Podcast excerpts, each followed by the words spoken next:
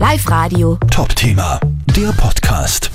Das ist jetzt eine schwere Geschichte für einen Freitagnachmittag, das ist uns klar, aber es ist die Geschichte einer Frau, die uns tief bewegt und deshalb wollen wir sie heute erzählen. Lucia Niederleitner aus Natternbach hat von einer Sekunde auf die andere ihren Sohn verloren.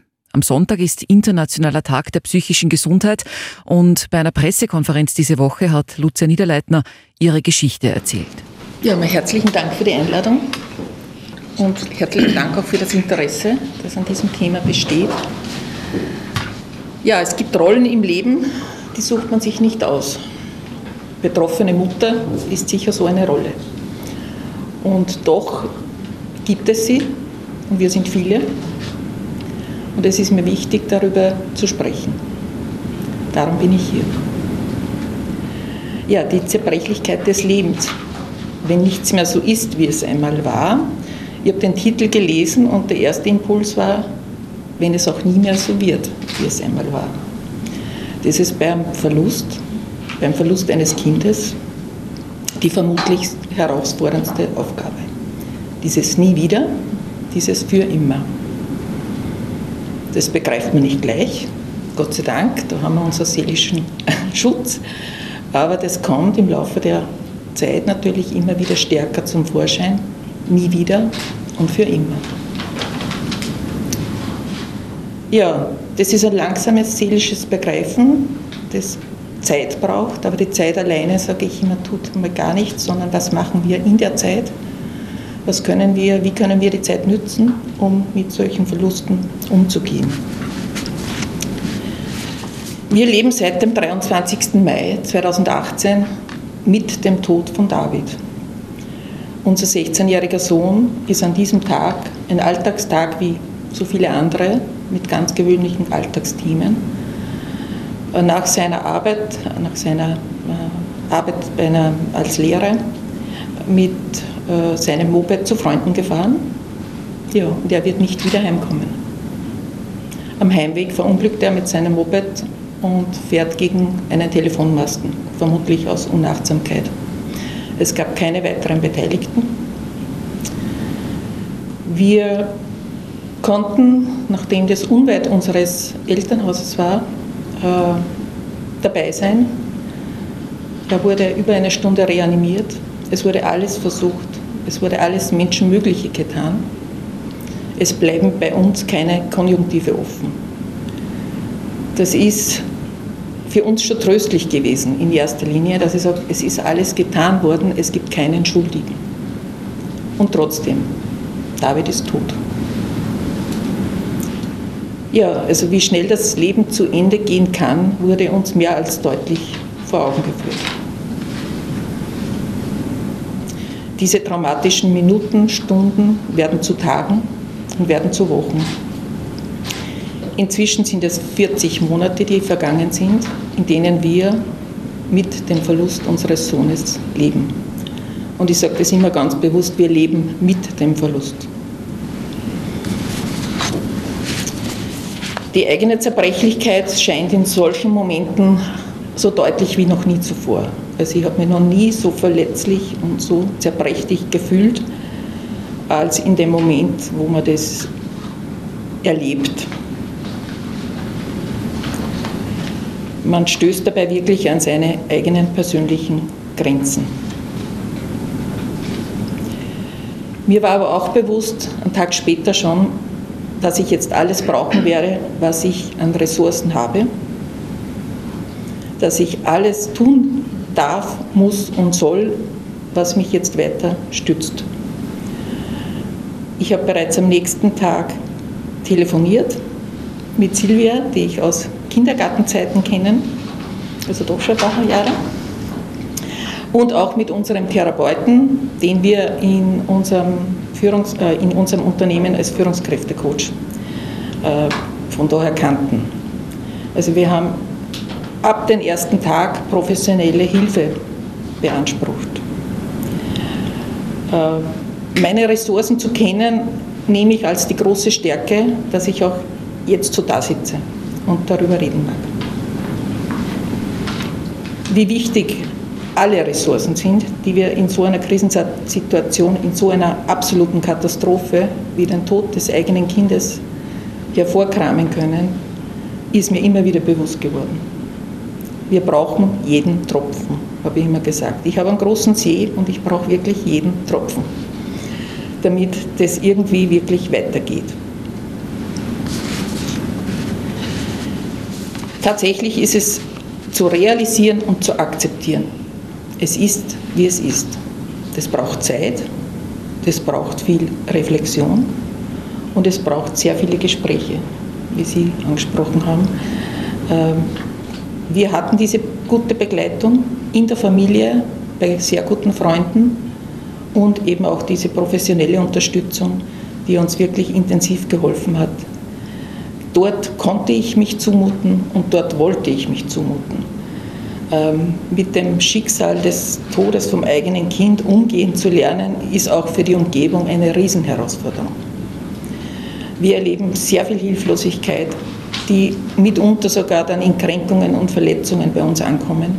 Sicher nicht gewollt, aber mit der Hilflosigkeit umgehen lernen ist ein großes Thema für die Umgebung, für die Familie, für sich selbst.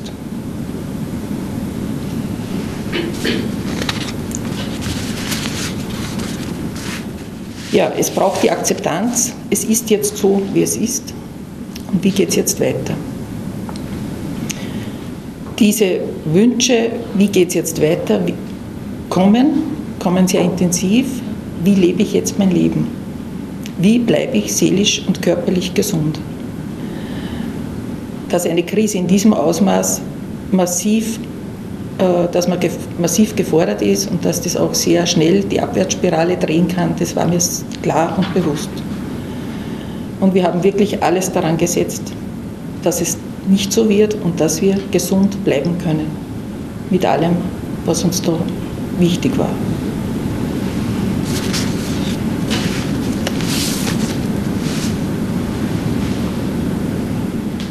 Mir war dabei wichtig, dass ich die Schmerzen und die Trauer mir zugestehe und nicht verdränge und keinen Ausweg suche. Es war uns relativ klar, die Trauer können wir nur durchleben. Ähnlich wie bei einer Geburt kommt sie in Wellen, sie kommt in aller Heftigkeit und sie kommt in einer Dimension, die man sich nicht vorstellen kann und vielleicht auch gar nicht vorstellen braucht, sage ich immer dazu. Und man überlebt es, man zerbricht nicht daran. Wichtig dabei war mir, alle Gefühle wirklich zuzulassen und da tauchen sehr viele auf und dabei doch nicht überflutet zu werden da war eben diese professionelle Begleitung immer wieder sehr hilfreich. Die haben uns abgefedert, die haben uns begleitet und unterstützt. Mir war wichtig, durchlässig zu werden und zu bleiben. Meine große Angst nach diesem Schicksal war, jetzt werde ich eine verbitterte, ärmliche Frau.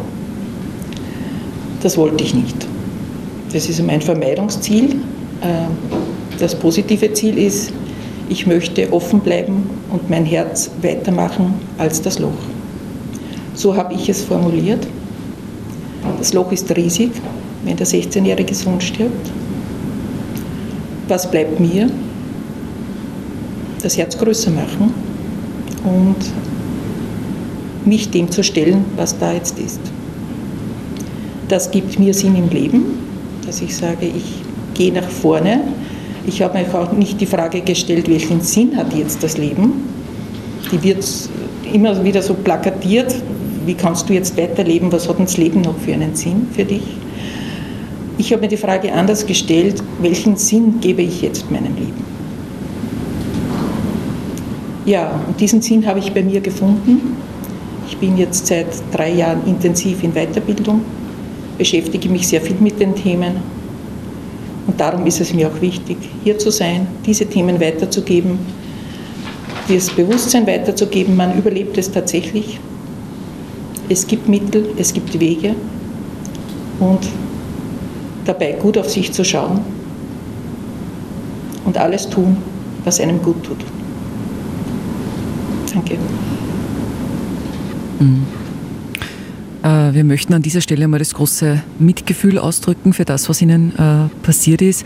Ähm, viele Menschen sind ja recht hilflos, wenn sie einem anderen Menschen begegnen, der so einen Schicksalsschlag erlebt hat.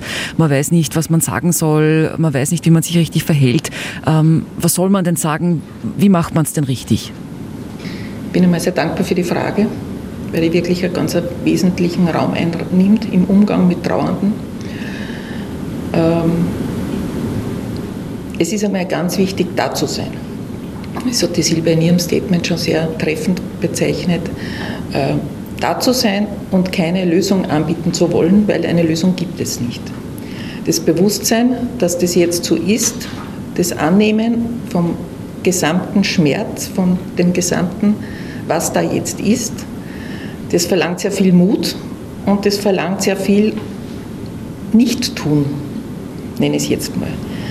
Ähm, meine Standardantwort am Anfang war immer so, es gibt ja nichts mehr zu sagen. Wenn wer auf mich zugekommen ist und gesagt hat, ich weiß nicht, was ich sagen soll, dann war mir das aber schon hilfreich, weil ich gesagt es gibt im Moment auch nichts zu sagen. Nahe Menschen umarmt man, drückt man, äh, geht man äh, so in Kontakt. Das ist einfach hilfreich, das auszuhalten mit dem anderen und zuzuhören.